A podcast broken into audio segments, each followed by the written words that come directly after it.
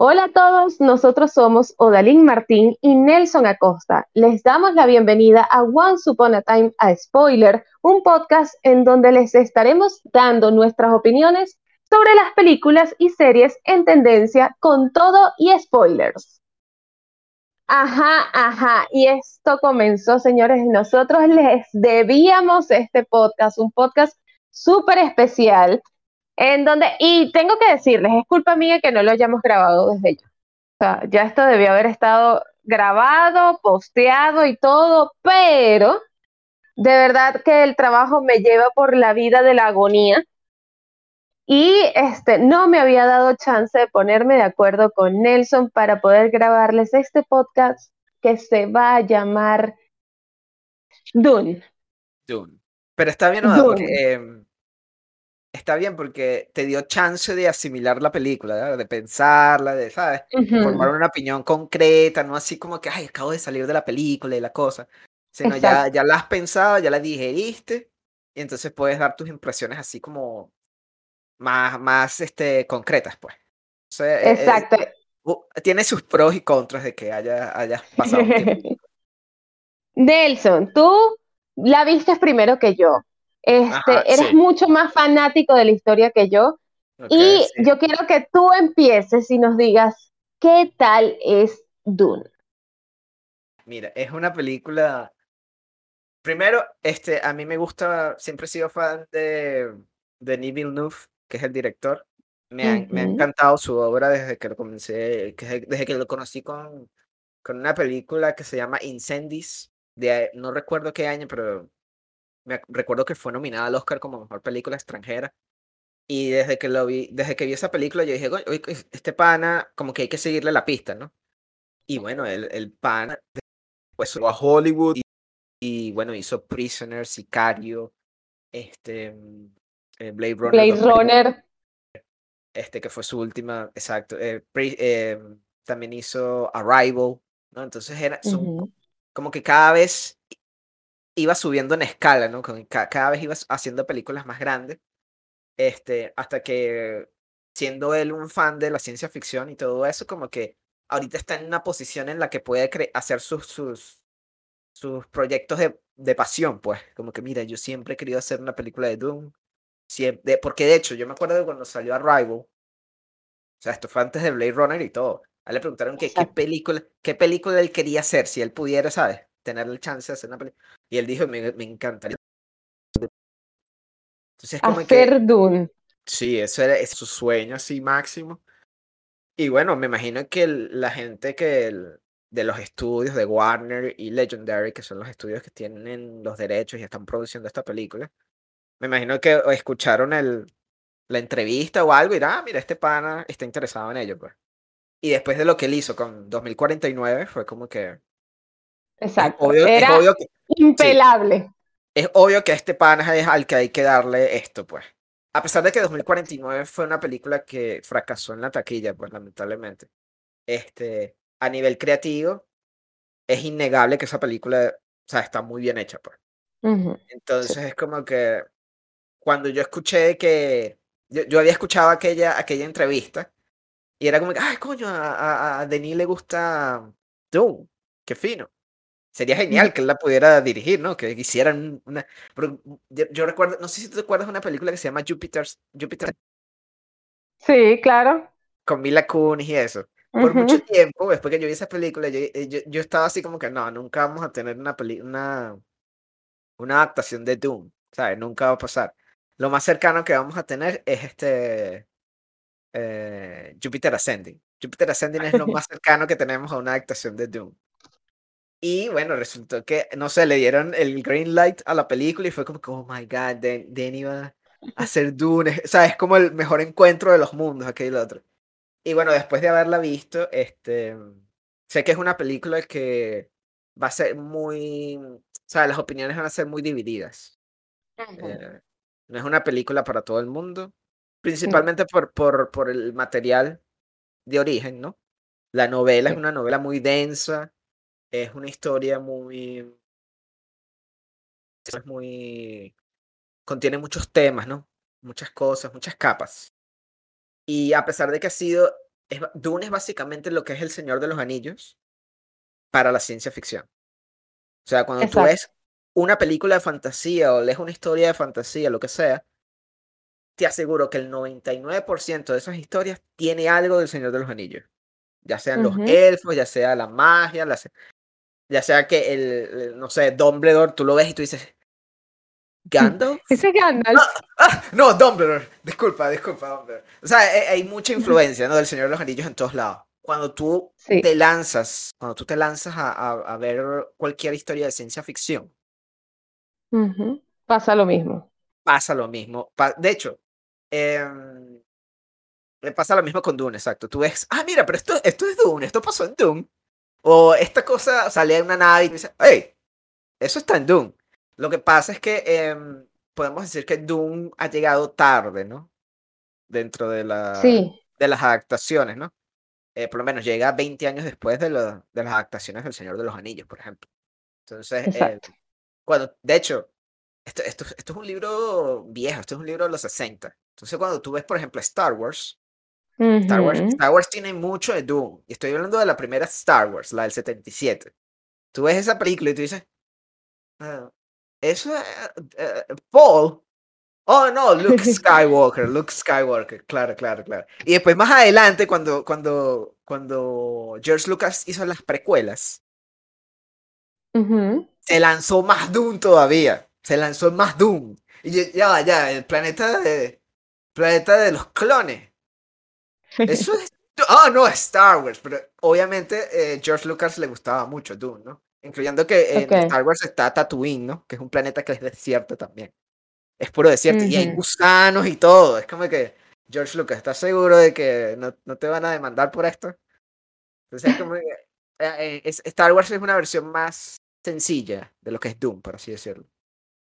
Juego de Tronos. Tú ves Juego de Tronos y hay cosas de, de Dune ahí, ¿no? Las casas, etcétera. Tú podrías decir, em, eh, los Astridis son los, los Stark y los Harkonnen son los, este, los Targaryen, no, los Targaryen o los, los Lannister, por así decirlo. O sea, hay, hay demasiadas cosas, pero a pesar de que es tan masiva la cosa, ¿no? hay tantas cosas que incluir. Hay una, una versión en 1984 dirigida por David Lynch. Esta no es la primera vez que se adapta Dune al cine. Y fue una, una, fue una, una, versión en la que se, se trató de adaptar todo el libro en una sola película de dos horas y algo. Y bueno, esa película es básicamente, se puede ver, pues, puente de aquí a, a, Pekín. Porque son demasiadas cosas en muy poco tiempo. Exacto. Y, y hasta David Lynch, eh, además del montón de problemas de, de, de producción que tuvo esa, esa película, David odia esa película Tú le preguntas sobre esa película y, él, pone una cara como que... Eh, hay cosas buenas, él admite, hay cosas buenas de esa película, pero no es una buena película. Pues. Claro. Y después se hizo otras adaptaciones de, de, de Doom al, a, a, televisión, en una, en una serie de miniseries de, de Sci-Fi Channel. Ok. eran básicamente unas miniseries sin presupuesto. Entonces había muchas cosas que... que Todo mal. La, historia está ahí, todas las escenas están ahí y la cosa. Pero entonces cuando salen los gusanos, cuando salen las naves espaciales, tú dices, y los trajes parecen, no sé, de, así como de cartón y cosas, y tú dices, ah, los panas no tienen mucho dinero, pues. Pero la intención está ahí, pues. En, en cambio ahora bien, llega Denny con su adaptación y tiene todo, tiene un presupuesto enorme ¿no? Pero también tiene que trabajar dentro de los confines de lo que es una película, ¿no? Él no puede hacer una película de seis horas. Exacto. Nadie va a ir al cine a ver una película de seis horas. Entonces, llega a lo que es ahorita el estándar máximo de una película, ¿no? Que son dos horas y media. Es lo máximo largo que tú puedes llegar a, ¿no? Sin que la gente empiece como que, ver, esto está muy largo. Entonces creo que el proceso de adaptación es muy bueno. Yo considero que esta versión de Doom es una muy buena adaptación. Tanto para, para la gente, o sea, creo que sirve para la gente que no, nunca ha visto nada de Doom, no sabe absolutamente nada. Y también para la gente que sabe del libro y son fans del libro. Creo que, creo, creo que eso es lo que más me impresionó de la película. Pues. Cuando yo terminé de ver la película, yo dije, wow, o sea, eh, hay muchas, muchas cosas que cambiaron. Hay, escenas que muy importantes en el libro que simplemente aquí no existen. Pero creo que a pesar de ello, la esencia de la historia, la esencia de los personajes, la esencia del mundo, del universo en el que transcurre la historia, todo se mantuvo, pues. Es como una definición de diccionario de lo que es una buena adaptación de un medio de la novela en donde tú te puedes lanzar 500 páginas sobre algo a una, una película que tiene que trabajar dentro de los confines de dos horas y media. Pues yo creo que Exacto. está muy bien hecha. Pues. Bueno, yo tengo que decirte, Nelson, que yo, o sea, yo no, no he leído el libro de Dune, ¿ok? Realmente esa es la verdad. Y, o sea, conozco la, la película eh, de, de 1984, más no es que no es algo que la tenga fresca en mi memoria. Entonces, yo llegué como un lienzo en blanco a ver Dune. O sea, yo tenía información, yo sabía más o menos que era, este, sabes, que era todo, pero no, no conocía la historia en profundidad. Claro. Entonces, cuando, cuando yo llego, yo estaba muy emocionada porque a mí me encanta Denis, a mí me encanta él. Y obviamente me encantaba, o sea, el cast es, es un cast perfecto. O sea, yo creo que nadie es un cast, es uno de esos casts que tú dices, pero verse, conseguiste a todo el mundo, ¿no? Exacto, es, un cast perfecto, es un cast que yo te digo, wow, yo estoy enamorada de todo el cast. Entonces, yo tenía, yo sentía la necesidad de ver Dune. Cuando llego yo a la película, que, que, o sea, yo tenía un poco de miedo, ¿no? Porque tú me habías dicho ya que era un peliculón, pero, o sea, nosotros hemos estado en desacuerdo unas cuantas veces. Entonces yo dije, ¿qué pasa? O sea, qué miedo que a mí no me guste. Además que... Yo también, yo, tenía, un miedo y que, ay, tú, ay, Oda está viendo Doom y si no le gusta, ay, Dios mío, esto va a ser horrible. esperando el mensaje de Oda. y después te vacilé. Sí, me engañaste, es horrible.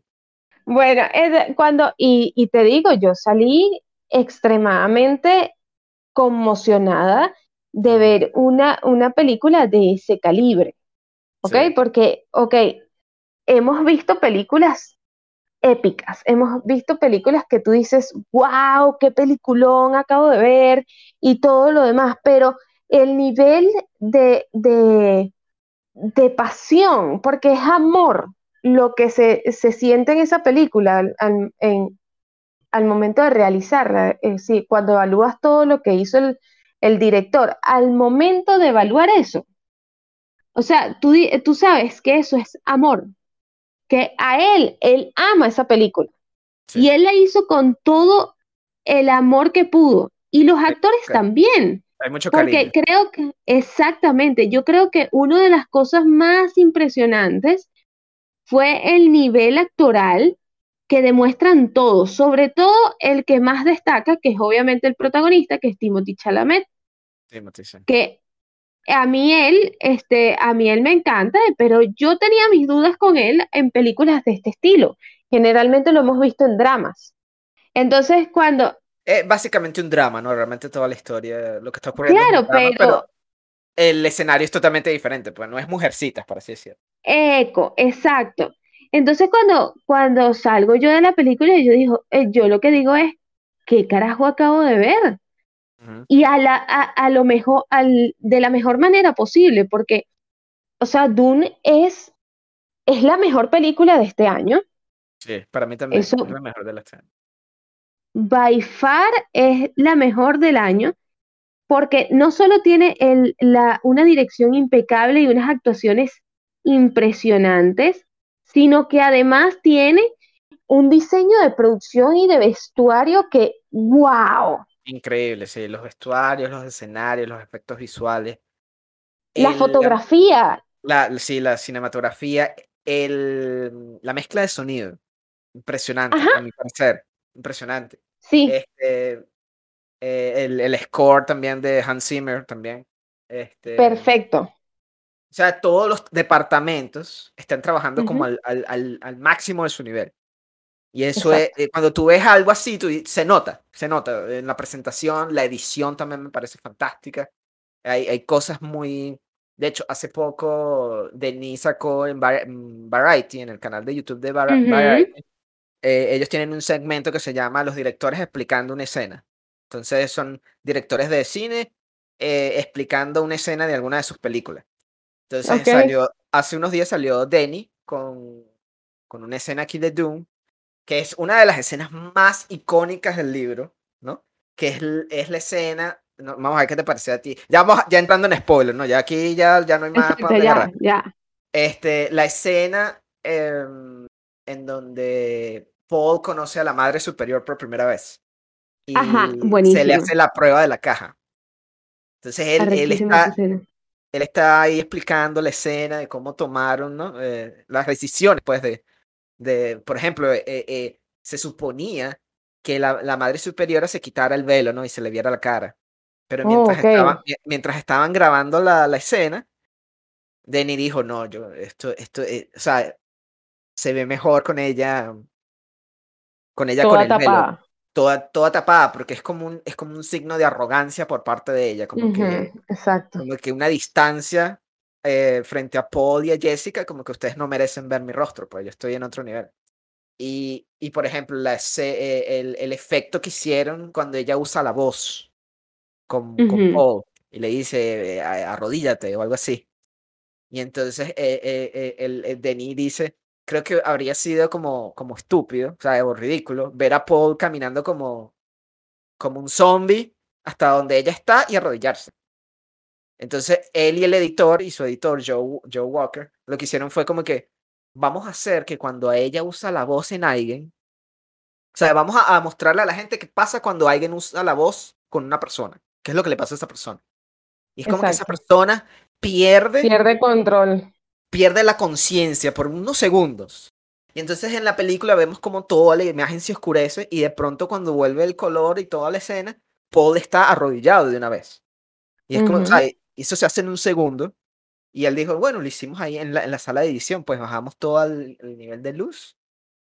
Y Joe hizo un corte de aquí a allá. Y eso fue todo. Es muy y como tú dices, cuando él está hablando de la película, se nota que, que él, él, él, es fan de la novela, pues fan de la historia. Y tiene mucho cariño. Cuando está hablando de la broma, se, se nota, pues. Entonces, eh, esa escena es fantástica, a mí me parece. Y creo que eh, no solo a nivel de actuación, pues. Eh, Timothy para mí es Paul. O sea, yo ya no puedo ver a Paul de otra manera. Ok. Ay, qué bueno eso. Creo que este es el es un papel muy importante para él como actor, ¿no? Porque siempre lo hemos visto de secundario o, eh, o comparte el protagonismo con alguien más, ¿no? Pero esta es su película, esta es la historia de él y creo que lo hace excelente porque Paul, creo que algo que trae Timothy, que quizás no habría podido traer otro, otro actor, es ese sentido de que él es, tiene como una esencia real, como que él es un príncipe de verdad. O sea, es cuando, cuando, por lo menos cuando él está frente a la madre superior y está, eh, él tiene, eh, él toma como una pose, o sea, ese, eh, no es que está parado normal, sino él está parado hacia atrás y la espalda erguida. Y tú dices, ok, este es un pan, este, es un, este, este realmente es un príncipe. Este es alguien que ha crecido dentro de esta cuestión de protocolos y bromas. Entonces, como que todo es muy y la manera en que, en que su traje está, ¿no? Le, se le ve ajustado al cuerpo. Todo ese tipo, la manera en cómo habla, todo, todo creo que está muy bien diseñado y eso no solo es parte de él actuando, sino es algo que trae él porque, porque él tiene Exacto, porque pues.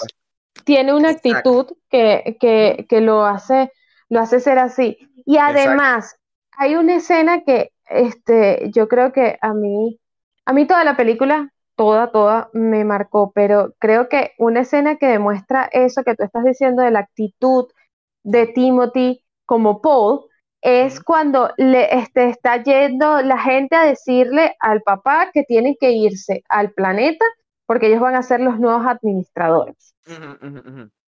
Es cuando tú lo ves parado, incluso el que mejor, el que, el que mejor actitud tiene, que tú lo puedes confundir incluso con un o sea, tú dices, este pana pudo haber sido príncipe fácilmente. Sí, de hecho, la escena, toda la escena está ejecutada de la manera en como nosotros vemos las ceremonias reales de la, de la reina y la broma de Inglaterra. Exacto. Y tú dices, ah, con este pana parece un príncipe totalmente. Eh, eh, Exactamente. Gurney, que es este Josh Brolin, y Oscar Isaac, que hace al Duque Leto, ellos están ahí como que no quieren estar ahí. Como que, Exacto. obviamente ellos saben más. O sea, es parte, eh, tiene sentido de que ellos no quieran estar ahí. Ellos saben lo que, lo que significa estar ahí. Pero Paul, por su desconocimiento de, lo que implica la ceremonia, o sea, se ve, se nota como que está en una posición donde no se ve nada en su rostro, pues.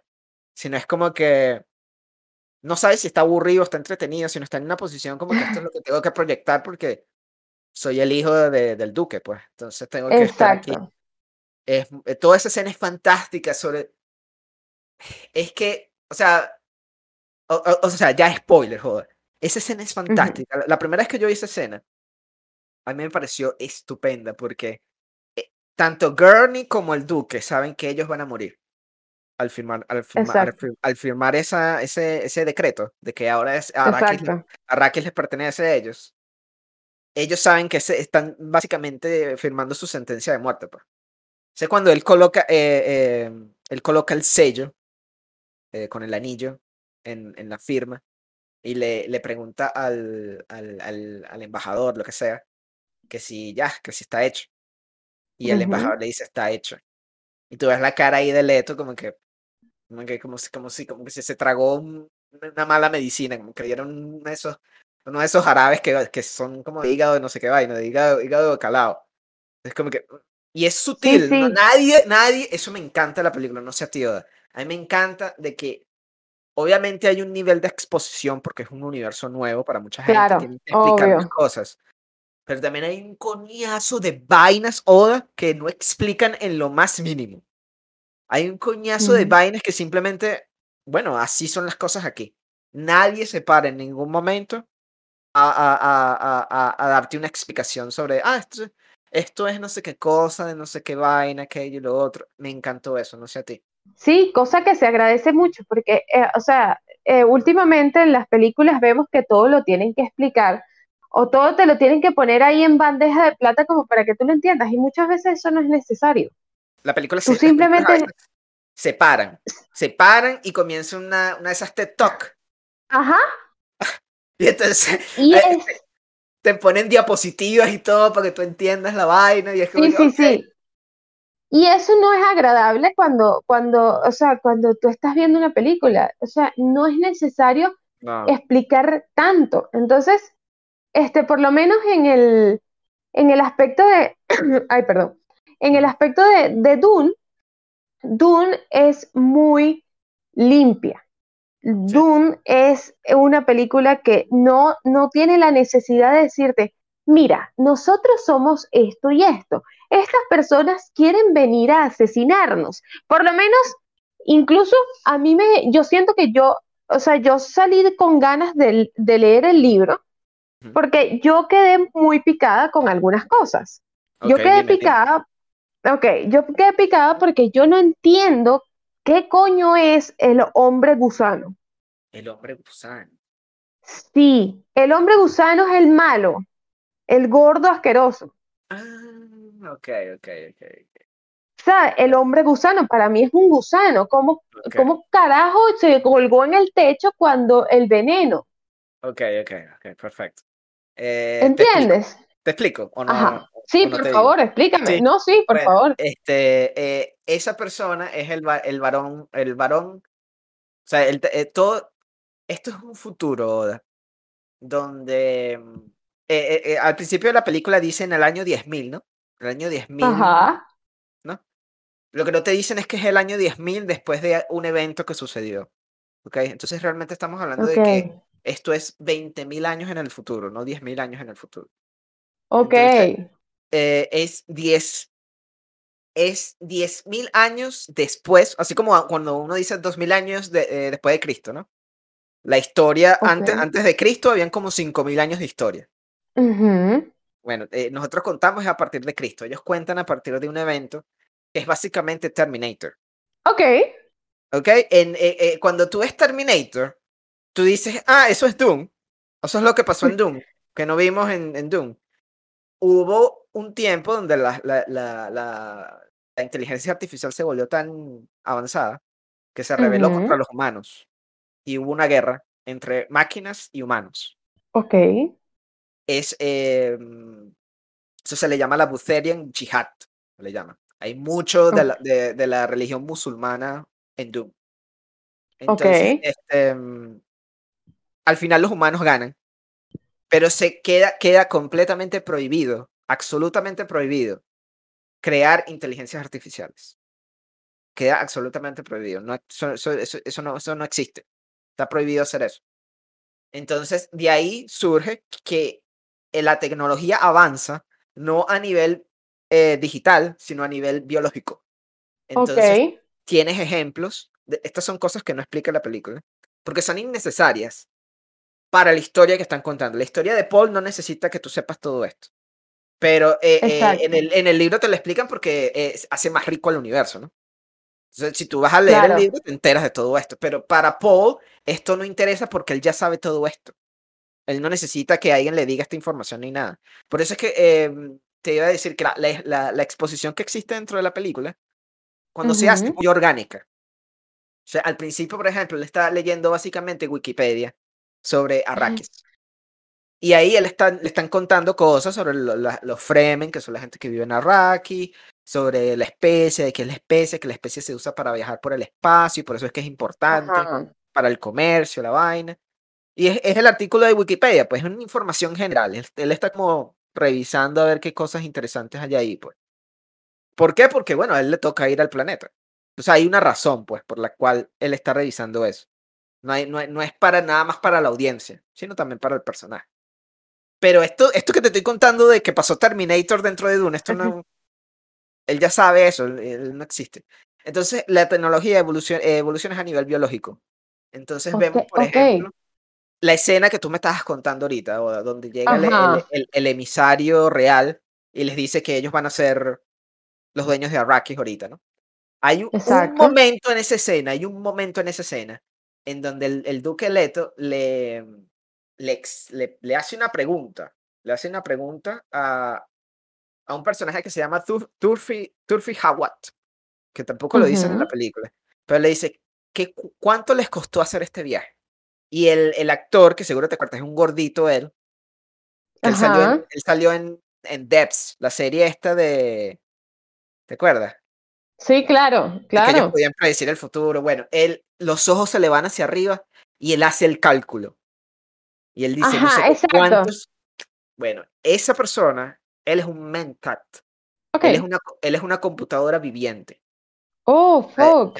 Ya, en este universo no hay computadoras mecánicas como las que tenemos tú y yo en nuestros cuartos, pues. Sino se, ha, se, ha, se ha trabajado el cerebro humano, se le ha modificado genéticamente para que pueda hacer todos los procedimientos que hace una computadora normal. Oh, Entonces, a, estas, a, estas, personas se les tiene en, la, en, la, en las cortes, porque obviamente son, tienen mucha... Importantes. Son importantes, pues.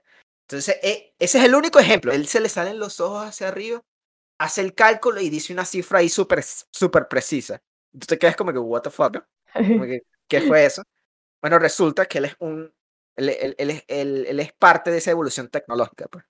Tenemos también al, personaje más odiado de Doom, que es el Dr. Jewel.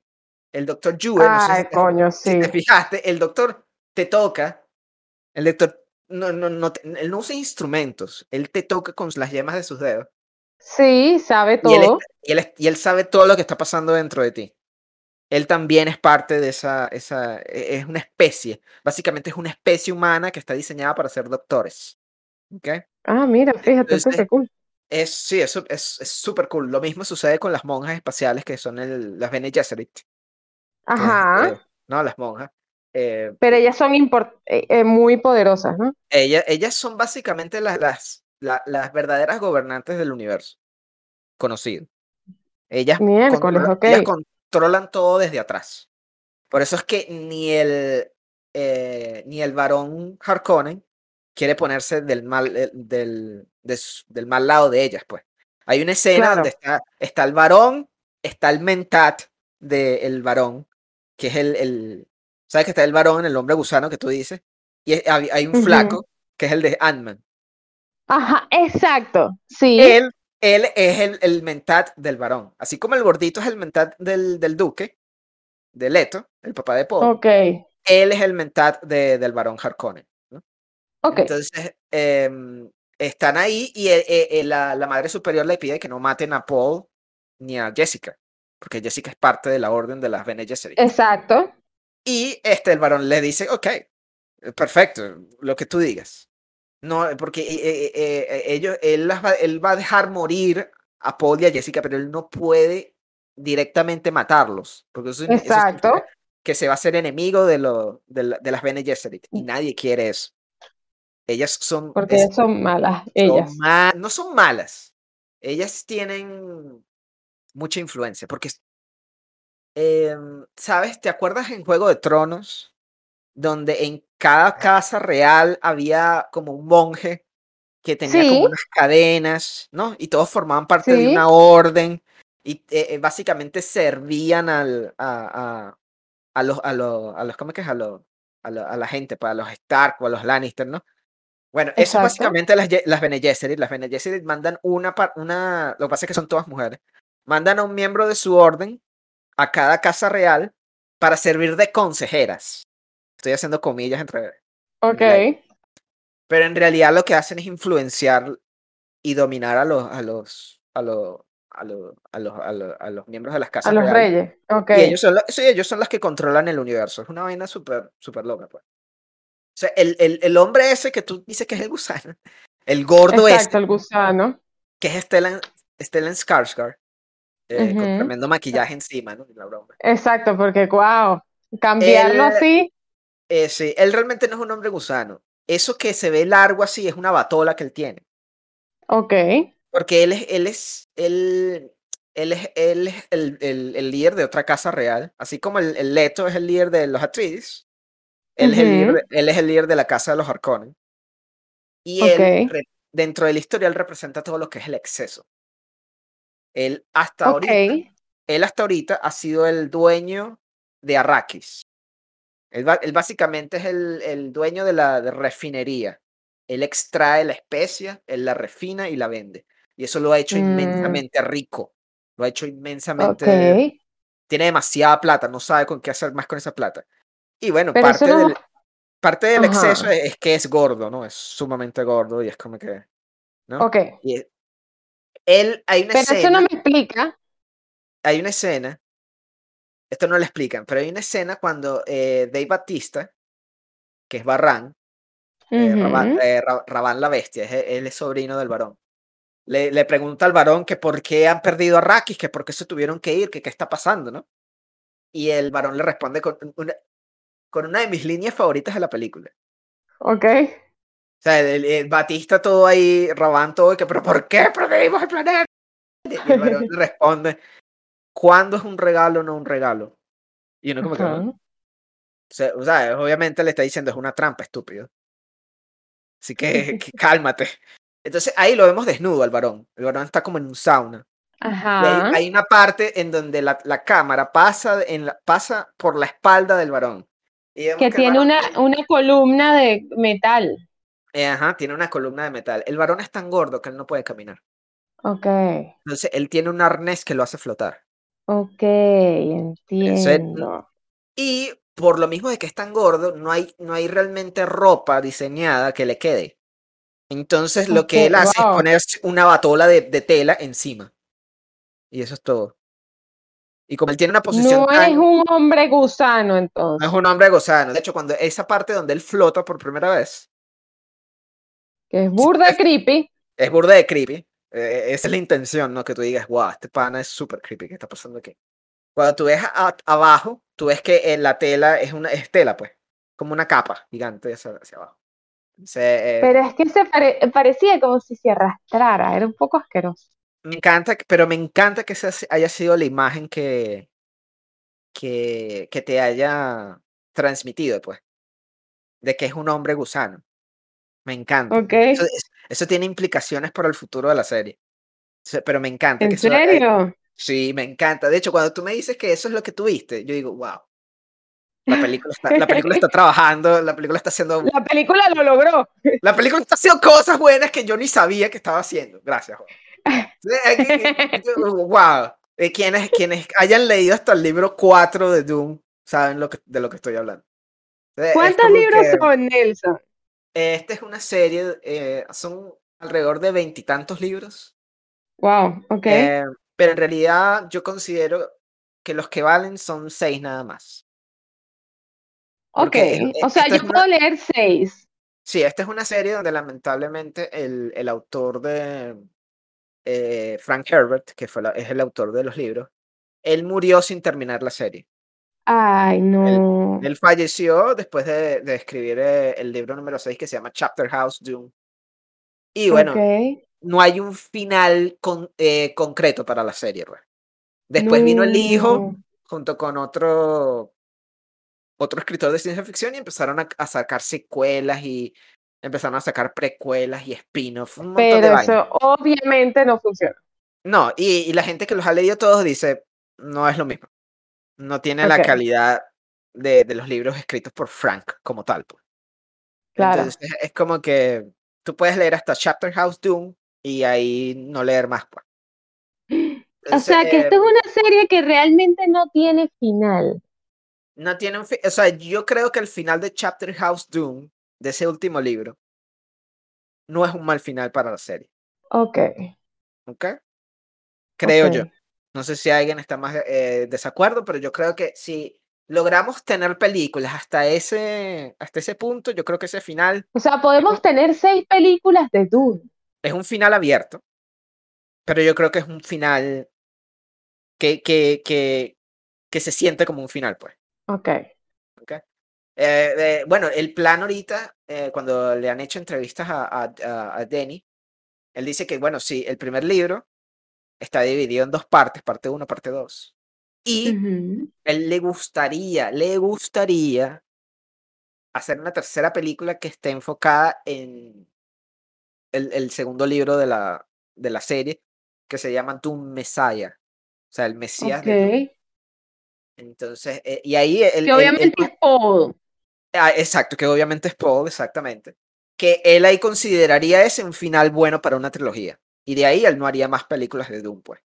Ay, pero, eh, este hombre nos va a torturar de esa manera. Y si la hace bien y después le agarra a alguien y la hace mal. Yo creo que él está hablando realísticamente, pues. Como que, mira, si, si podemos extender esto lo máximo posible, yo creo que realmente lo podemos extender hasta tres películas. Más allá de ahí, no. Porque la serie se vuelve burda de rara y que esta, mm, o sea, ya de por sí estamos ahorita con esta película estamos como en un filo, no sabemos si va a ser, si va a ser lo suficientemente exitosa como para, ¿sabes? Porque le cayó todo malo encima, pues la pandemia, la broma, entonces como no sabemos si va a, hacer suficiente dinero para la segunda parte todavía, no sabemos. Es como que, Dios mío, él, está hablando, él está hablando como realísticamente, como que mira, creo que lo podemos extender hasta la tercera y ya. Claro. Y bueno, a él le encantaría eso, pues. yo también creo que sería un muy buen final si él pudiera hacerlo hasta la 3. Sí, el final, eh, no sé qué, no sé qué me puedes decir tú de eso, eh, Oda, ¿qué te pareció el aspecto religioso de la película? Porque hay mucho de eso. Sí, o sea, yo me di cuenta mucho de eso, de que este, hay mucho de religión, o sea, hay mucha creencia, ¿no? Este, eh, pero no me estorbó. Tú sabes que yo, o sea, tú sabes que yo con ese tema, o sea, cuando meten mucha religión en las películas es como que, conchale, qué fastidio, que quieras como que inculcarme, ¿sabes? Que tu, tu, lo, tu pensamiento, ¿no? Pero como en este no lo están intentando hacer, ¿sabes? Ellos están diciéndote, mira, ya va, o sea, esto somos nosotros, o sea, entiende, así somos, acepta. Y e, eso me pareció fantástico, ¿no? O sea, yo... Nunca se detienen mucho en uno de esos puntos como para volverse tedioso, pues. Como y nunca es in your face, ¿sabes? Exacto, sí, sí. Nunca es in your face, así como que, mira, nosotros somos esto y esto y creemos en esto y esto, y tú tienes que creer ahora. ¿Sabes? No, no, eh, es muy limpio, eso también es muy limpio. Exacto. Eh, de hecho, una de las cosas que más me gusta es una escena una escena en donde Paul sale al patio y habla con, Ajá. habla con un Con hombre que el está señor de las palmas. Señor de las Palmeras, sí. Eh, esa escena, y eso es lo que me gusta de cada una de estas escenas. Y hay tanta, o sea, en vez de, de detenerse a explicarte qué es lo que significa todo esto, Ujú, él nada más eh, lo deja implícito, pues. Entonces cuando, Exacto. cuando cu- y, y lo dice en pocas frases, pues realmente tú te pones a hablar y realmente no hay mucho diálogo en Doom. Hay muy poco diálogo. No, La gente no está hablando mucho todo el tiempo, no está, no, no es Midnight Mass, ¿no? Donde la gente se cosa que extiende. como que- agradecemos, ¿verdad, Nelson? Sí, sí, sino la gente está hablando en líneas cortas. Y entonces el, eh, Paul le dice que si lo correcto sería, si esa- esas matas consumen tanta, plata, tanta agua, si lo correcto no sería eliminar las, las palmeras y usar esa agua para, ¿sabes? Para la gente. Exacto. Y el hombre le dice que no, que esas matas son sagradas. Son, son eh, en inglés él dice an old dream, como un sueño antiguo. Entonces, no sé, cuando él dice eso, ¿qué, qué crees tú que significa ahora? Cuando él dice un sueño antiguo. Porque antes había más naturaleza en ese, o sea, había más fe en el planeta natural, en las cosas naturales, ¿verdad? ¿Cómo lo interpretaste tú? Eh, yo lo interpreto como que, y, y, eh, bueno, realmente no lo interpreto, creo que se, es algo que se, se certifica, pues lo dejan claro Ok, en una escena más adelante, eh, en donde... mm, las palmeras se este, están quemando. No, bueno, obviamente eso es un, un símbolo, ¿no? Eso es un símbolo porque eh, el hombre ve a estas cosas como sagradas, ¿no? Las palmeras son sagradas. Y después las ves quemándose, eso significa que, que hay una, hay, hay- alguien está violando esa, esa, esa, esa cosa sagrada, ¿no?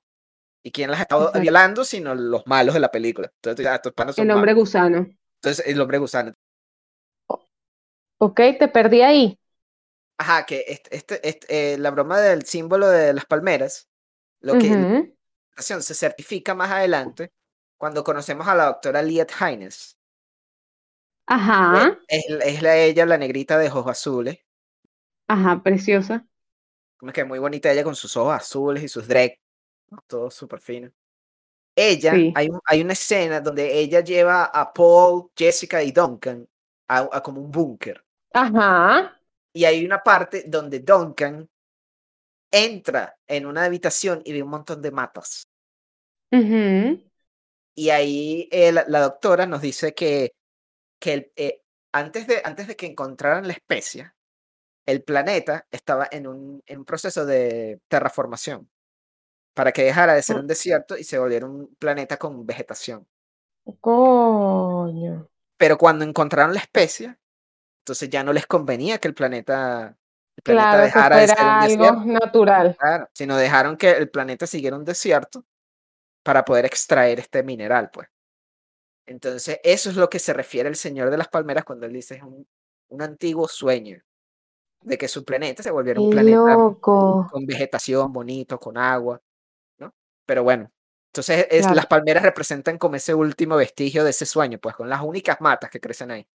Entonces, em, e- y eso, el- la, la- la película no te lo, no se para decírtelo. Exacto, tú tienes tienes- que interpretarlo.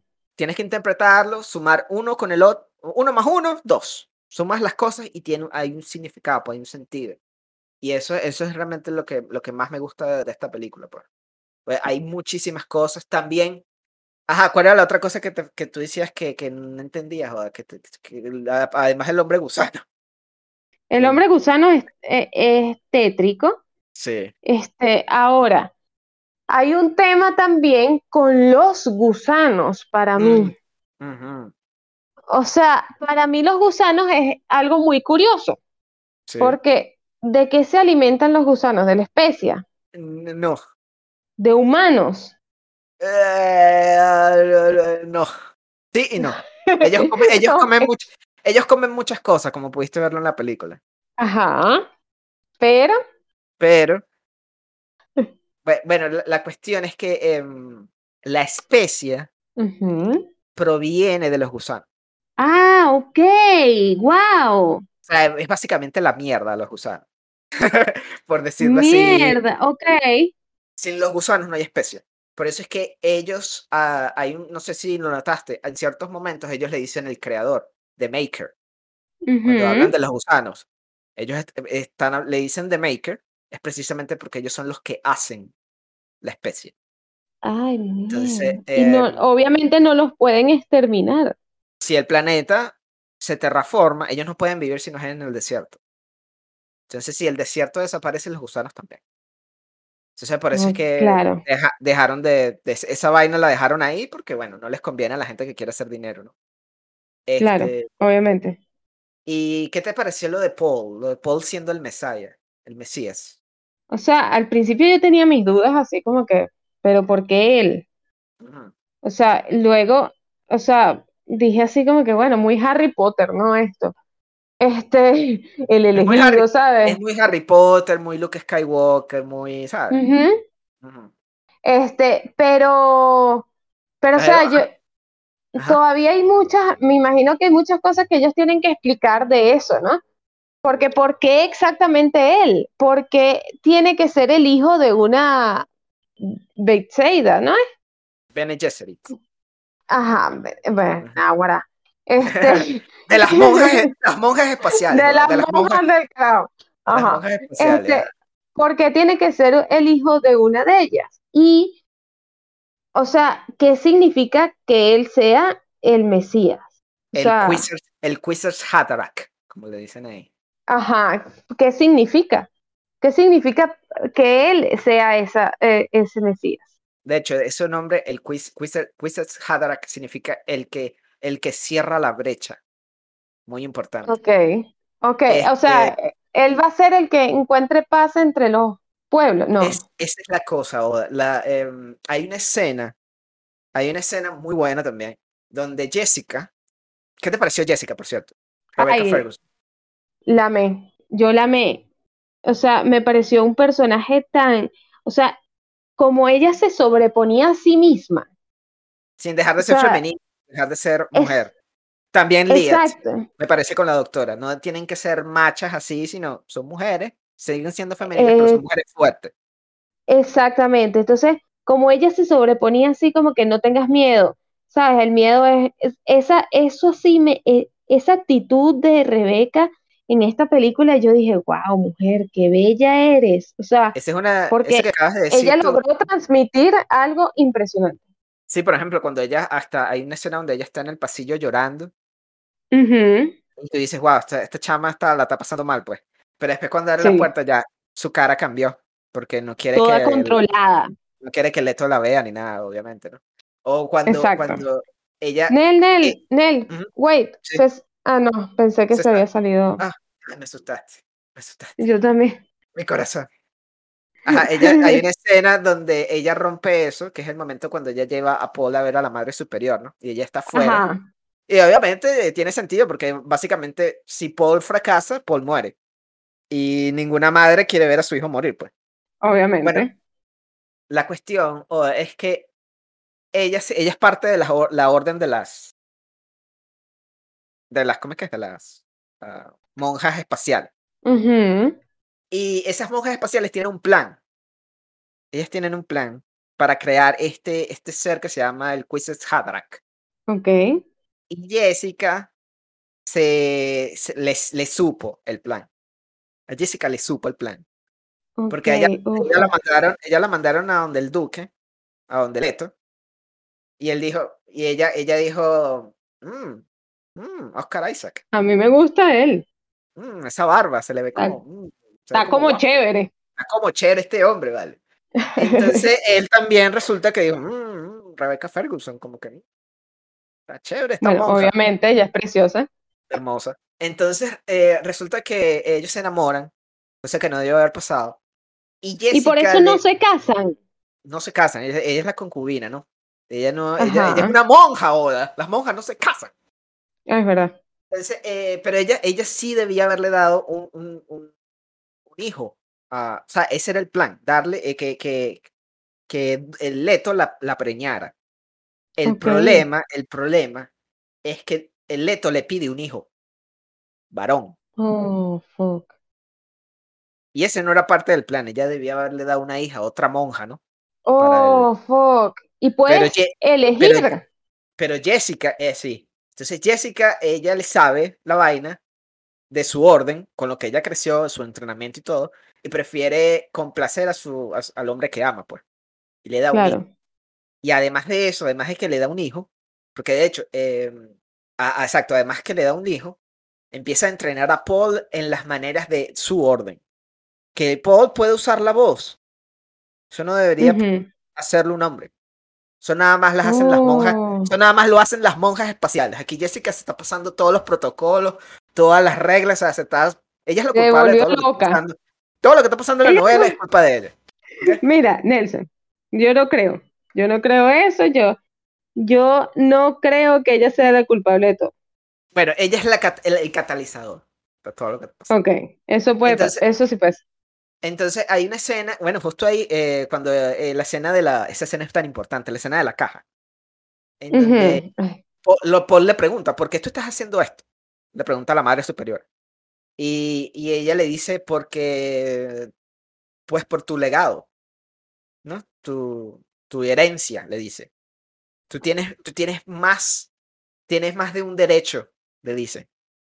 Tienes más de un derecho. O sea, él no, e, eso significa que Paul no es solamente hijo de su madre, eh, de hijo de su padre, pues, que cuando muera su padre, él va a ser el duque, ¿no? Por cuestiones de herencia, sino que él tiene otra herencia. Exacto. ¿Qué, significa eso? ¿Qué significa eso? No, eso es spoiler para la segunda parte. Pero. ¡Ay, no! Es spoiler, ahora no te puedo contar, a menos de que me lo pides, pero no te puedo contar ahorita. Entonces es como que eh, hay, hay, hay, cuestiones sobre eso. Y, pero a mí lo más interesante es que, o sea, cuando él llega, cuando Paul llega a, a, a, Arrakis, la gente como que le, lo, lo, alaba, ¿no? Le dicen... Sí, sí, la gente lo ama. A Al Sagaib le dicen, ¿no? Tiene un título y todo, y es como que, obviamente es un título islámico, ¿no? Y es como que, what the fuck, ¿qué está pasando aquí? Eh, y, y, hay, hay, una escena donde eh, van por primera vez al desierto y la doctora les arregla los trajes. Y, él, él, ya tenía el traje listo. Y ella dice, ¿pero por qué tú tienes el traje puesto así? Y él me dice, me pareció lo más lógico. Y entonces ella en, en su, o sea, ella como que suspira, susurra parte de la profecía, que es de, es de, él llegará a nosotros y va, va a actuar como si hubiera estado siempre con nosotros. Y conocerá todas nuestras maneras, algo así creo que. Ajá, y entonces es como que, what the fuck, esto es una revelación. Ella básicamente está viendo la profecía cumplida, ¿no? Como que el pana conoce, pero él nunca estaba aquí. ¿Qué está pasando aquí? Eh, a mí me encanta eso porque es muy, es muy, de, es muy Jesús, ¿no? Porque hay algo que recordar. Jesús, la figura Jesús, hoy lo conocemos como el, el eh, ¿cómo es que es? Eh, la, la, la, el, el, el pilar principal de la, de la iglesia cristiana, ¿no? Pero en su momento cuando Jesús apareció, ya si él, ya, ya no vamos a entrar aquí en si Jesús es verdad, verdadero o no, pero cuando la figura de Jesús apareció, Jesús, eh, él, él no llegó de la nada y dijo, ah, yo soy el Hijo de Dios. Exacto, no. No, antes de Jesús había una profecía, la profecía del Hijo de Dios. Los judíos tenían esa profecía va a llegar el Hijo de Dios y nos va a llevar a la salvación y toda la vaina. Es lo mismo que está ocurriendo en Doom. Llegó, llega Jesús y resulta que él dice que él es el Hijo de Dios y mucha gente empieza a ver las señales en él, ¿verdad? Me coño, ¿será que este pana Jesús es realmente el Hijo de Dios? ¿Qué está pasando aquí? Y hay mucha gente que empieza a creer en él y hay otra gente que no. Exacto. por ejemplo, cuando tú le preguntas a los judíos si ellos creen que Jesús es el Hijo de Dios, ellos dicen que no. Ellos dicen que él, él es el profeta, él es un profeta de tantos pero no es el Hijo de Dios que ellos están esperando. Mientras que en la cristiandad es como que sí, Jesús era el Hijo de Dios. Entonces resulta, y esto está en la escena, después que, después la escena de la caja. Ajá. Donde Jessica está hablando con la madre superior y está todo como lloviendo y broma. Ahí es donde se revela de que em, la madre superiora le dice que hay otros. Él no es, él, no él no es la única propuesta y le dice, ya hemos hecho todo lo posible en Arrakis. Lo, que, eh, eh, lo demás queda por su cuenta. la, cuestión, la cuestión es que esta orden de las monjas es muy antigua. Y ellos, ella, esa orden ha estado plantando profecías en muchos planetas. Claro. Toda la profecía, toda la religión de la que creen los Fremen, todo eso de él, él va a llegar y va, va, a tener nuestras maneras y todo eso, solo plantaron las monjas ahí. O sea, esa religión es falsa. Él, él realmente no es un Mesías traído a partir de algo divino. Él es un Mesías creado. O sea, él, creen en él porque básicamente no les queda, o sea, es lo que le dijeron que tenían que creer. Y, eh, me encanta que la, la, película no se detiene a explicártelo, sino por partes. Hay una escena donde ellos, Jessica y, Paul se montan primero al planeta. ellos se montan y, y Paul le dice por qué le están llamando así. Y entonces Jessica le explica que cuando eh, eh, ellos lo están viendo a él, ven todas las señales. Y entonces que él es el Alga, Alza Gaib, no sé qué broma. Y entonces eh, Paul, Paul, le dice, ellos ven solo lo que, lo que les dijeron que tenían que ver.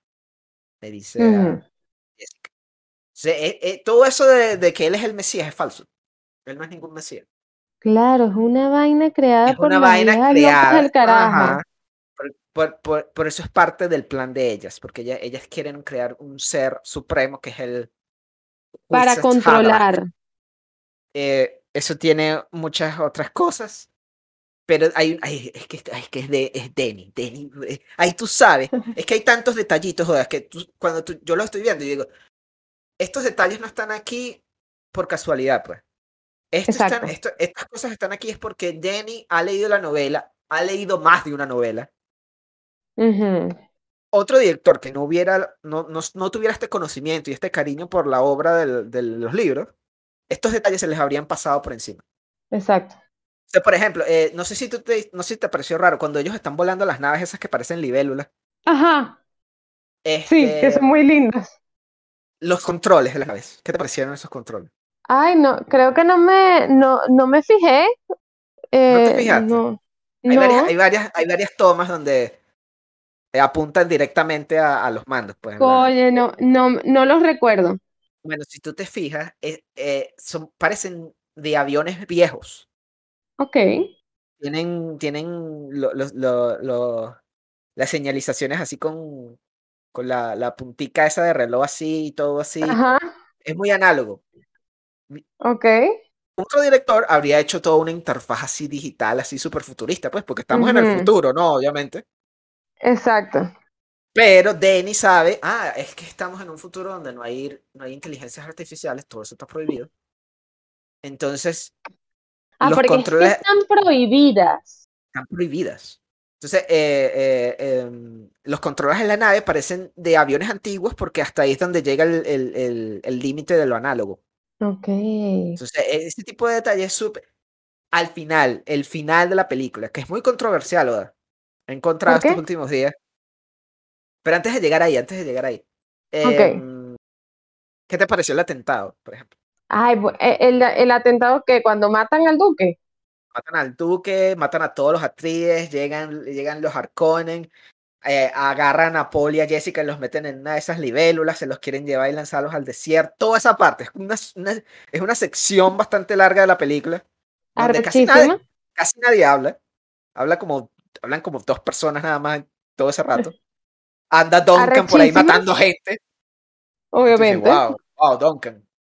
A mí esa parte me encantó, sí. ¿Lo viste venir, lo del doctor? No, o sea, hubo una escena, creo que empezando esa misma escena, hubo una escena en donde yo dije, ¿qué es esa pastillita? ¿Sabes? ¿Qué es esa pastillita? Toda sospechando a todo el mundo. Sí, sí, sí, porque tú te das dando una pastillita para dormir. Estamos en un planeta extraño, tú no puedes estar durmiéndote tan así. Ah, pero después sale y, mata a todo el mundo. Yo dije, oh. Pero que tiene oh". sentido, ¿no? Tiene todo el sentido del mundo no sospechar del doctor. Porque ¿quién otro, aparte del doctor, te va a dar pastillas? Sí, exacto, nadie. Pero yo no sabía, yo no sabía lo de que todo el, o sea, no, no cualquiera podía ser doctor. Exacto. Es como, bueno, pero eh, eh, tú sabes que él es el doctor y él está dando la pastilla. Pues. Entonces, como, ah, ok, tiene sentido, tiene sentido. Y Leto y Paul acaban de venir de la vaina con el gusano, donde el gusano se comió la, la, La, la Exacto, máquina podían esa. estar estresados. Sí, como que un, día- fue un día, un día, no fue un día un día fácil. pues. difícil, exacto, fue un Exacto, día vamos a, difícil. vamos a darle una pastillita para que duerman bien, etcétera, etcétera. Resulta que Ujú. ese era el día de la traición. Era como que, wow. Qué bolas. Bueno, en el libro, esta es una de las diferencias que más me gusta. En el libro eh, hay mucho diálogo interno. Tú siempre Ok, estás, siempre estás, tú siempre conoces los pensamientos de los personajes. Los personajes ok, siempre, siempre están pensando cosas. Entonces, en, ok. en un- en una de las primeras, cuando hay, cuando el protagonista se traslada del doctor Yue, desde ujú. muy temprano en el libro, tú sabes que él va a traicionar a, lo- a, la- a los Atreides. ¿En serio? Porque él lo, él lo, él lo piensa. O sea, él, él- obviamente no, tiene, no se tiene ese secreto a sí mismo, pues. Claro, Él está pensando y él dice, voy a traicionar. a- o sea, esta gente tiene a mi, a mi, a mi esposa, tengo que traicionarlos, aquello y lo otro, no quiero. Y se supone que él no debería poder hacerlo. hacerlo. Porque él tiene una, él está Claro, condicionado, ¿no? él está entrenado para ser totalmente fiel a la familia que está sirviendo, pues. claro, pero su Pero, esposa. Exacto, tú estás viendo el- el- la broma ahí cuando hay, él, él- él tiene conversaciones con Jessica. En el libro, Jessica y él son muy juntos, son muy unidos, son como amigos, pues. Ok, En la película, nada más se da no un lo indicio, demuestran no lo tanto. demuestran, nada más se da un indicio de que cuando eh, Paul va a ir a, la- a la- a ver a la madre superiora, la única otra persona que lo sabe es el doctor Yue. ujú. Jessica ma- nada más sabe, se lo dice al doctor que mire, no le digas más a nadie. Y el doctor dice, no, no le voy a decir más a nadie. Entonces, eh, eh, él dice, ay, la voy a traicionar, la voy a traicionar. Aquí como no hay diálogo interno, eh, eh, Denny se saltó esa vaina, ¿sabes? Creo que eh, la, la, la traición del doctor llega más de sorpresa. pues. Como que, Sí, wow, ¿qué? llega como, oh, wow. Y lo del diente y la broma. Ay, lo- bueno, pero él es que él no quería traicionar, yo lo entiendo, él, él simplemente, Sí. coño, tenían a su, eh, tenía a su esposa ahí, pero claro, era un poco obvio que el que le iba a traicionar era el otro pana, pues el, el, el hombre gusano. Sí. Pero, pero bueno, o sea, o sea, me pareció una buena movida de su parte que le diera así el, el diente de veneno. Que matara al varón. Lamentablemente fracasó. Eh, el varón Bueno, sobrevive. pero, Nada más pero porque tiene la vaina, la vaina esa que lo hace flotar, ¿no? O sea, se salvó porque es gordo. Y me encanta esa imagen cuando, cuando los, los, los Harkonnen entran a la, a la broma y están, todo el mundo está muerto en eso. Y lo ven hacia arriba, el gordo, eh, el varón está así como, como un bebé. Ay, así sí, como que ah, súper patético. Y esa es, la, esa es la esencia, pues, que este hombre, por mucho poder que tenga, es asqueroso y es patético, pues no merece ningún tipo de... ¿Y Duncan? ¿Qué te pareció Duncan? Ah, yo lo amé, obviamente. O sea, tú Jason, sabías, eh, Jason. Jason, Jason hizo un trabajo excelente ahí. Me dolió que lo mataran. ¿Te dolió? Sí, porque siento que fue muy temprano. Creo que era un personaje que podía ofrecer un poco más.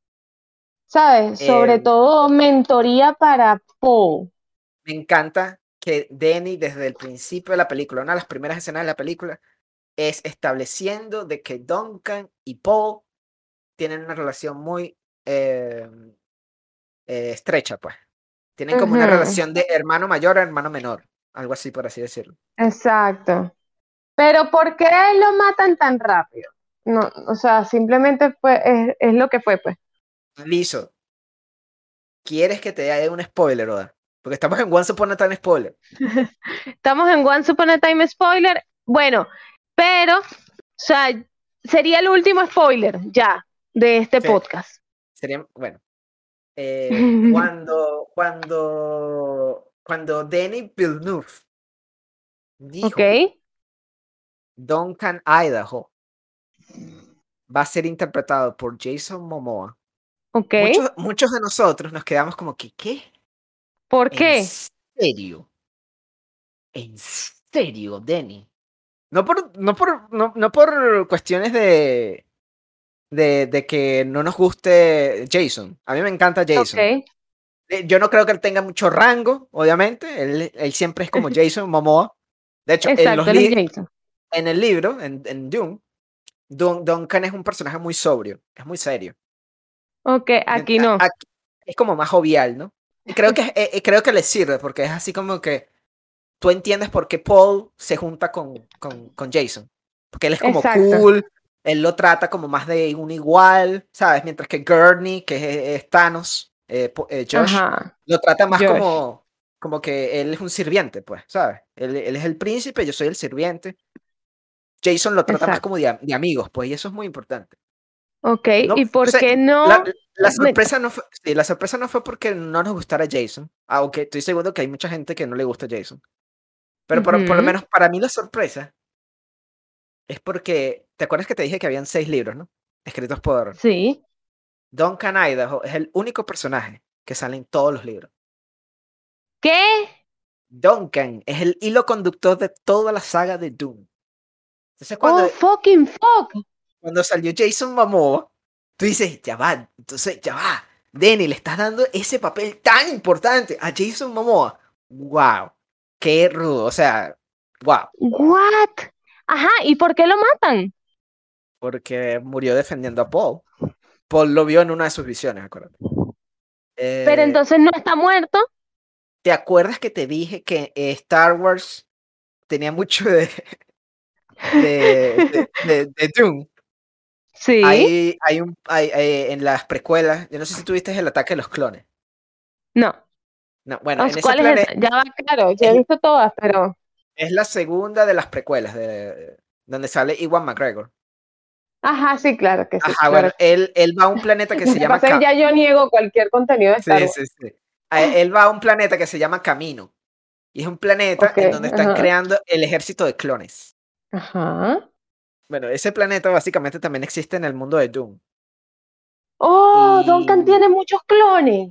Duncan tiene muchos clones. Entonces, eh, tanto Duncan... O sea, que ya va. O sea, que el verdadero protagonista de esta vaina es Jason Momoa. Eh, eh, no sé si el protagonista, pero es el personaje que conecta todo. Porque, porque Oda, Doom, de comenzando desde esta película, desde este libro, hasta el libro 6, es, algo, es algo así como 100 años de soledad. Ay, coño. es, una Saga, es una saga generacional.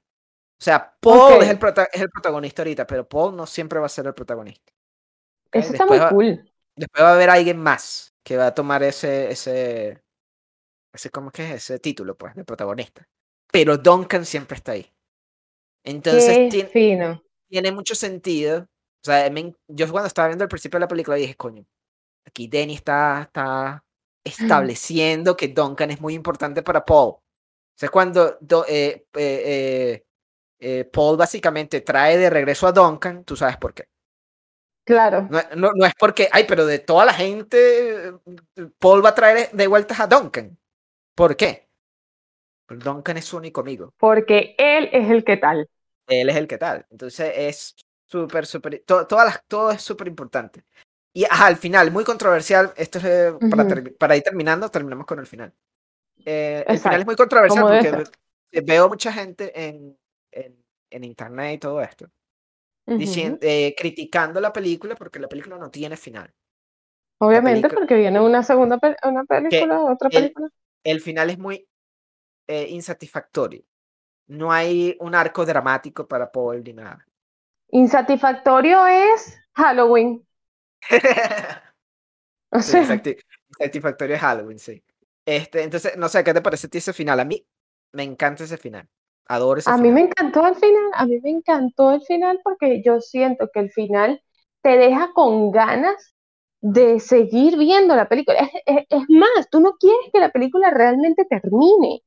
Ah, y eso me parece a mí fantástico con una película que tiene que ser, eh, o sea, que, que es, ¿ok? Que va a ser una, una serie, una, por lo menos una trilogía como mínimo. Exacto, ¿okay? tener una, siguiente parte aunque sea. O sea, es como que, ah, con ganas de, de, ver eso aunque sea. Pues. Exactamente. Entonces, incluso yo creo que este, la, la, toda la vibra de la película, todo lo que te deja la película es sencillamente, ok, no pares, sígueme contando más. O sea, yo ya sé que tengo dos horas y media sentada viendo esta vaina, pero por favor sigue. Necesito saber más, yo quiero ver más. No, no me vayas a y a mí que me cortaran la historia ahí, me hizo es sencillamente salir y decir, yo necesito leer el libro. El, el libro también está di- dividido en dos partes. Ah, Y- inteligentemente. Y efectivamente, donde termina esta película, termina esa parte del libro, pues. Que es Paul y Jessica se van con los Fremen. Ok. Se van con ellos y bueno, van a, a formar una. Se van a juntar en esa cultura, pues. Y vamos a ver qué pasa después, ¿no? Y bueno, Bueno, ella tiene un hijo. ella está embarazada.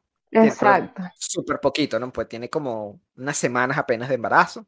Sí, ella dice que tiene Este- apenas una semana. Sí, es como nada, pues. Este, que de hecho había varias gente que cuando Javier Bardem, excelente. Javier Bardem, excelente como Stilgar, súper serio. Inmamable. La escena cuando escupen, súper graciosa. Una, me, me parece que fue una manera excelente de demostrar que para los Fremen el, el, el líquido que ellos tienen en su cuerpo es vital. Cuando tú escupes, estás malgastando líquido. Eso es ba- básicamente un regalo muy importante. Pero cuando él, le escupe en la mesa, todo el mundo que chamo, que irrespetuoso este pana, what the fuck. Tiene que llegar eh, Duncan y que, epa, epa, sí, gracias Duncan. gracias, pues- gracias. La cara de- Oscar también me cayó, me, me yo cagaba la risa, porque Don, eh, de- Oscar y que, una cara como que, pero ¿qué está pasando aquí? Después él también escupe. Ok. Este, eh, cuando ella agarra, vence a Stilgar, básicamente. Lo agarra y le pone el cuchillo en el cuello. Y he visto varias gente en internet, ay, pero ella no estaba embarazada, ¿cómo va a poder hacer, hacer eso embarazada? Y yo, ¿Y what the fuck? ¿Qué eh, la Tiene detiene? como, tiene como una semana de embarazo, eso, eso- eso no se, se le va a notar nada, o sea, no tiene ningún No, peso ¿y qué ahí la detiene? Nada, ¿Y qué, eh, qué la detiene? O sea, eh, nada, no- ella es no, un- una asesina monja espacial. que- o sea, what the es- fuck? Ay, no, pero es que a la gente también le encanta buscarle las tres patas al gato. la caraja pero- básicamente te puede hablar y te domina así sin... Exacto, sin necesidad de nada. Pero bueno, ahí, Nelson, ahí fue donde yo lloré, Oda. ¿en dónde? Yo lloré en la escena eh, donde ellos están en la, en la, en la, están como en una tienda de, de, acampar Exacto. y mm, Paul está viendo una visión del futuro, que es donde, donde sale él con los ojos azules, Zendaya sale al lado de ella, al, al lado de él Exacto. con los ojos y están mirando hacia abajo y hay un ejército con unas banderas. Cuando tú sabes lo que eso significa, da mucho, mucho sentimiento. Y que, fuck, Ay, no. puede ser eso. Y y ahí la Ay. actuación de, de, de, de, de Timothy me parece excelente, pues. Cuando él está gritando y él usa la voz con Jessica. Le dice, aléjate de mí. Ujú. Le dice. Wow. Y después cuando mata a, a Jamis.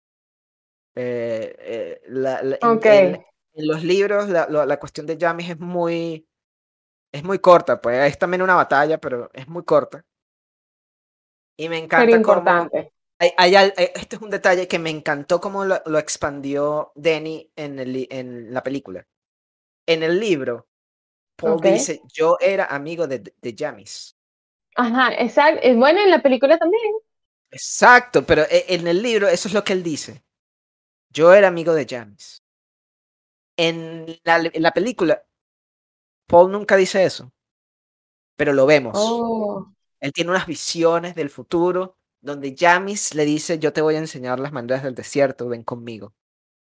Y por eso es que él no quiere, él, él- él- él no quiere matar a Jamis. claro. Y eso trae un montón de implicaciones porque significa que las, las, las visiones de Paul no son exactas, no son precisas. Exacto, Él exacto. realmente, él realmente no se puede confiar de las cosas que ve, él tiene que tomar decisiones. Entonces, eh, Claro. ah, por eso es que a mí me parece que el, eh, eh, no solo eh, por la, lo que significa todo, cuando él mata a Jamis, él llora y, y, y, y los, los Fremen le empiezan a, a tocar el hombro, como dándole el buen visto. Pues.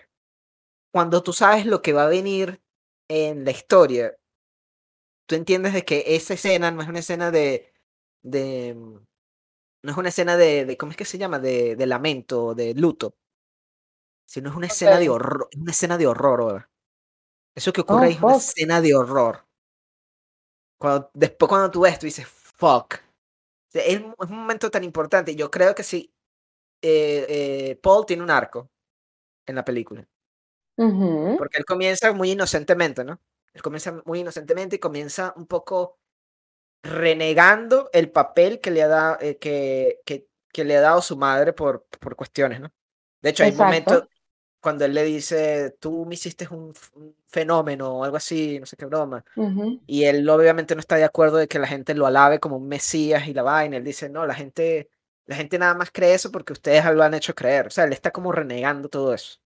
Pero hacia el final de la película, después de que él mata a James, hay una voz de una mujer que le dice, cuando tomes la vida de uno, tomas la tuya propia. Súper importante que se sea una voz femenina, súper importante. Porque es la mamá. no, si tú, si tú escuchas bien, es una voz parecida a la de la madre superiora. Oh. Entonces, eh, cuando él, él ahí tiene la decisión, él puede dejarse matar. Claro. Él sabe lo que viene. Él se, él se friquió todo cuando estaban en la, en la tienda de campaña. Él se friquió todo y empezó a gritar como parecía que le estuvieran dando un ataque de algo. Él vio el futuro. Él sabe lo que viene, lo terrible que viene. Y ve lo de Jamis y ve que no pudo. Eh, él tenía una visión de Jamis, pero resultó que no era, la, no, era el futuro. Pues él tuvo que matar a Jamis, no fue su amigo. Entonces ahí Paul toma una decisión. Él puede tomar la decisión de o irse o quedarse con los Fremen. Y él toma, él dice, eh, mi camino va, eh, va hacia el desierto, lo he visto. Y entonces ahí cuando él toma esa decisión es que pasa todo lo que va a seguir obviamente en la historia. Y yo creo que eso es un cambio muy grande, pues. De él renuente a su destino, a lo que le cayó encima, a básicamente aceptarlo. Y decir, mi camino es hacia el desierto, y ya voy, pues. Qué loco. Entonces, yo creo que eso es un arco, no sé por qué, no entiendo por qué la gente no lo ve así. La gente está diciendo, no, eh, esto es, eh, termina abruptamente, como si terminara en medio de, de no sé, de una, una, oración. Están hablando y ahí termina la película. Eso yo lo consideraría abruptamente. Pero yo creo que aquí la película se da su tiempo para establecer la pelea con Jamis, cómo Paul se siente después de la pelea con Jamis, después cuando van todos en fila, que van con Zendaya y la broma, ven, ven a alguien eh, montando uno de los gusanos. Exacto. Yo creo que todo eso eh, hace un final más o menos redondo, pues, tomando en cuenta de que esto es la primera parte nada más, pues. O sea, no sé, no sé, tú, pero yo creo que sí tiene un final. Mucha gente que no, mucha gente que le está diciendo. Yo sí siento que tiene un final. Este, eh, espero que no sea el final, o sea, yo espero ver más, honestamente. ojalá, ojalá, yo Espero ver mucho más, pero pero si tiene un final. Este, quien diga que no tiene un final, de verdad siento que no vio la película como tal. ¿Recomiendas Dune entonces, joder? La recomiendo. La recomiendo completamente, es la mejor película de este año. Yo le doy un 10 de 10. No importa si no sabes nada de Dune. No importa si no sabes nada de Dune, quedas más interesado y quieres saber más. ¿Qué es lo mejor, no? ¿Qué es lo que yo considero que es lo más, más gratificante este, al momento de, de, ver una película de la cual no conoces la historia, ¿no? O sea... Que tú digas, wow, quiero... ¿Qué pasa? Exacto, quiero leer los libros. Exacto, quiero leer los libros porque yo no estoy dispuesta a esperar X cantidad de años que se pueda demorar Denis en hacer la, la segunda parte. Si todo o sea, yo necesito saber. Si todo va bien, yo creo que tenemos la segunda parte para 2024, 2023. Finales de 2023 sería algo así. Bueno, esperemos que sí. ¿Tú cuánto le das, Nelson? Eh, yo le doy uno de diez. No me gusta esta película, horrible. Ah, sí, ¿verdad? Estás pensando en Halloween Kills. Eh, ah, estoy pensando en Halloween Kills, cierto. Disculpa. Cóchale, Nelson, así no se puede. De la especie que me, me, tiene así como confuso, así un poquito. este, no, 10 de 10. Esto es. 10 de 10. Esto es este, eh, un tipo de cine que ya no se hace regularmente. Estamos hablando de vainas tipo El Señor de los Anillos, Para los fanáticos de Star Wars y que no conocen Dune, ¿ok? Este, como es mi caso, ojo, no es que yo me esté echando de, saberlo todo con, con Dune, pero eh, para los que conocen Star Wars y no conocen Dune, tal y como me pasó a mí, Dune es todo lo que debería ser Star Wars y no, eh, o sea, y, y Star Wars nunca lo ha logrado. Eso es Dune. Sobre todo con la última trilogía de Star Wars, ¿no? Como que. Exacto, eh, sobre todo con trilogía. Sí, al, menos, al menos yo viendo esta primera parte, puedo certificar de que Denis está, tiene un plan. O sea, él no está haciendo las cosas y después ve cómo hace con la segunda. No, él está estableciendo aquí muchas cosas a futuro. Que obviamente van a tener su, su, su payoff al final, ¿no? Como que, ah, mira. Pero, eh, eh, exacto, es como que lo que debió haber sido esa última trilogía de Star Wars, pero lamentablemente por cuestiones de, o sea, de poca planeación o lo que fuera, se quedó como en medias. y, y, bueno, esperé, no sé, creo yo que al menos a nivel técnico, cuestiones de efectos visuales, música, el sonido, eh, tiene que tener nominaciones al Oscar, pues, creo yo. Esperemos que sí. Sobre todo el diseño de producción también, vestuario, maquillaje, todo eso. Y actuación no creo, porque la... Está como difícil. Sí, la academia siempre ve a cuestiones que son de género, casi nunca entran en, mm, casi nunca. categoría. Exactamente. Pero bueno. Pero nosotros se los recomendamos y bueno, hasta aquí llega nuestro podcast de Dune. Esperemos que hayan disfrutado. Vayan a verla, por favor. Por favor, vayan a verla en el cine. Gracias, la gerencia. Bye bye. Bye. Esperamos que hayan disfrutado de este episodio. No se olviden seguirnos en nuestras redes sociales como arroba once upon a spoiler, arroba nelson.ag y arroba Martín.